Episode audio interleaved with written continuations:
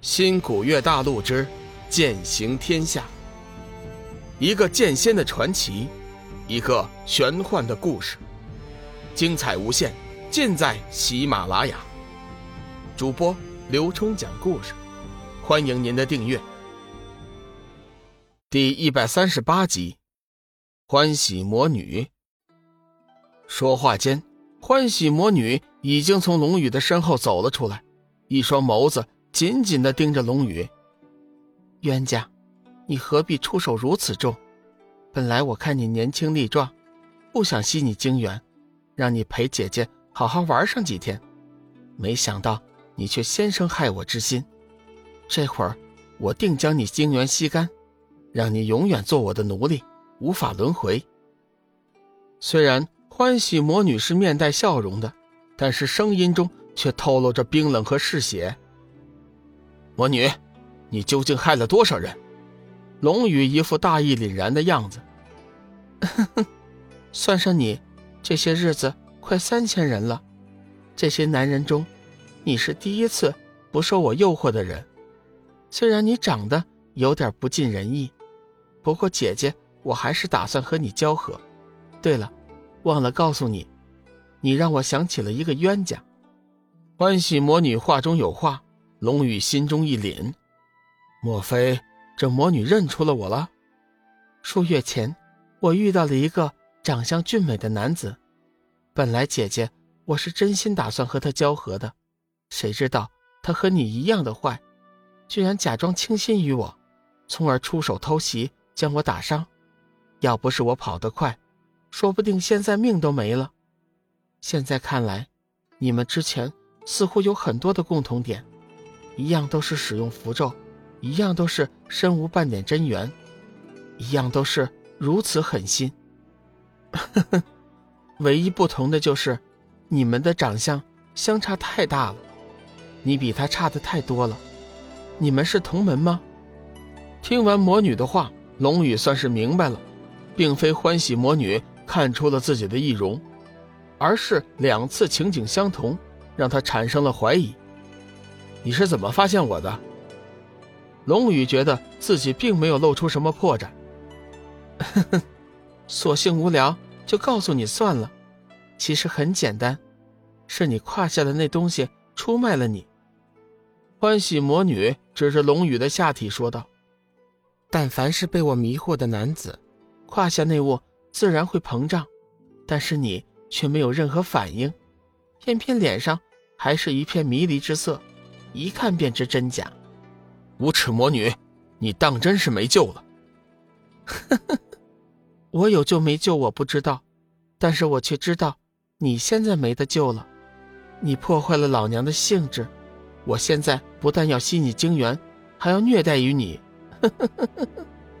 欢喜魔女一脸的淫荡，让人有股毛骨悚然的感觉。龙宇脑中闪过几个念头，他发现。欢喜魔女似乎并不知道最近发生在灵海的事情，否则以自己冒充散仙的名讳，她也不可能巴巴的来找自己。实在不行，到时候只能用光能剑和他动手。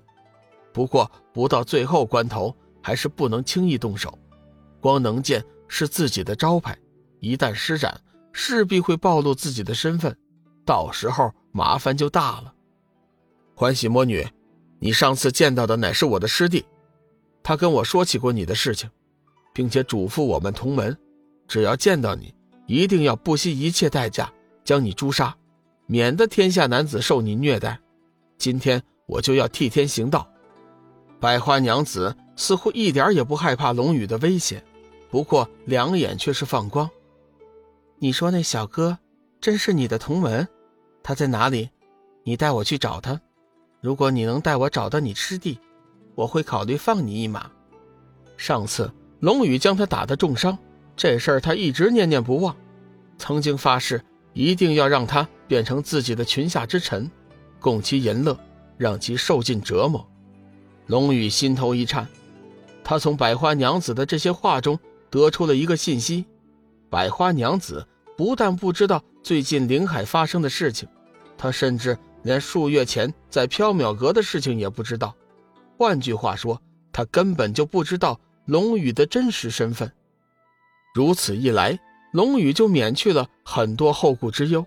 虽然魔女厉害，但是以光能剑之威，未必就不是他的对手。事实上，百花娘子确实不知道最近修真界发生的事情。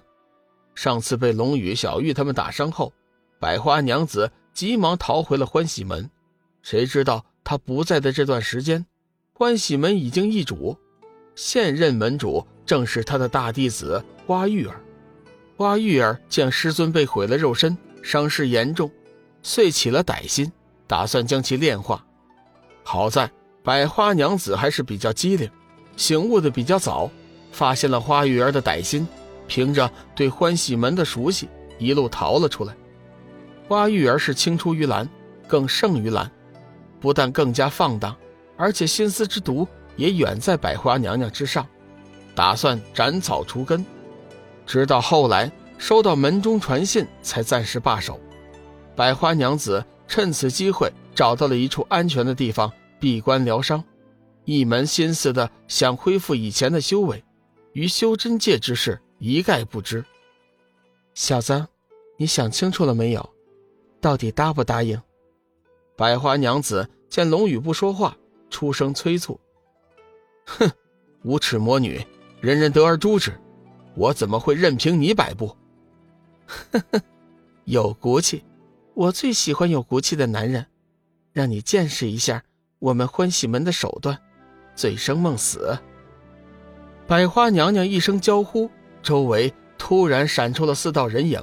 仔细一看，却是四个赤裸的年轻女子，个个都是闭月羞花，沉鱼落雁。可惜的是，他们却不是人，而是魂魄。是百花娘娘炼制的傀儡银魔，也是她的本命法宝之一。龙宇暗暗心惊，若是这般香艳的打法，自己多半是吃亏了。就在这时，龙宇周围的傀儡银魔已经在百花娘娘的指挥下动了起来。奇怪的是，他们并没有发动什么厉害的杀招，而是围绕着龙宇转了起来。片刻之后，更是离谱，四女居然翩翩起舞。随着四女娇媚的舞姿，四周突然无端的生出无数朵飘散的玫瑰花瓣，花瓣上带着缕缕清香，向龙宇飘了过来。龙宇心知那玫瑰花虽香，却是古怪，急忙在身上打出了几道防御用的符咒，身上顿时亮起一道青色的光辉，将那些香气四溢的玫瑰花瓣足于身外。同时，随手打出几道天火符，打算将这些魔女傀儡焚烧。谁知天火散尽之处，一个人影也不见了。先前诱人的裸女已经化作了一丝粉红烟雾，弥漫在周围，凝而不散。本集已播讲完毕，感谢您的收听。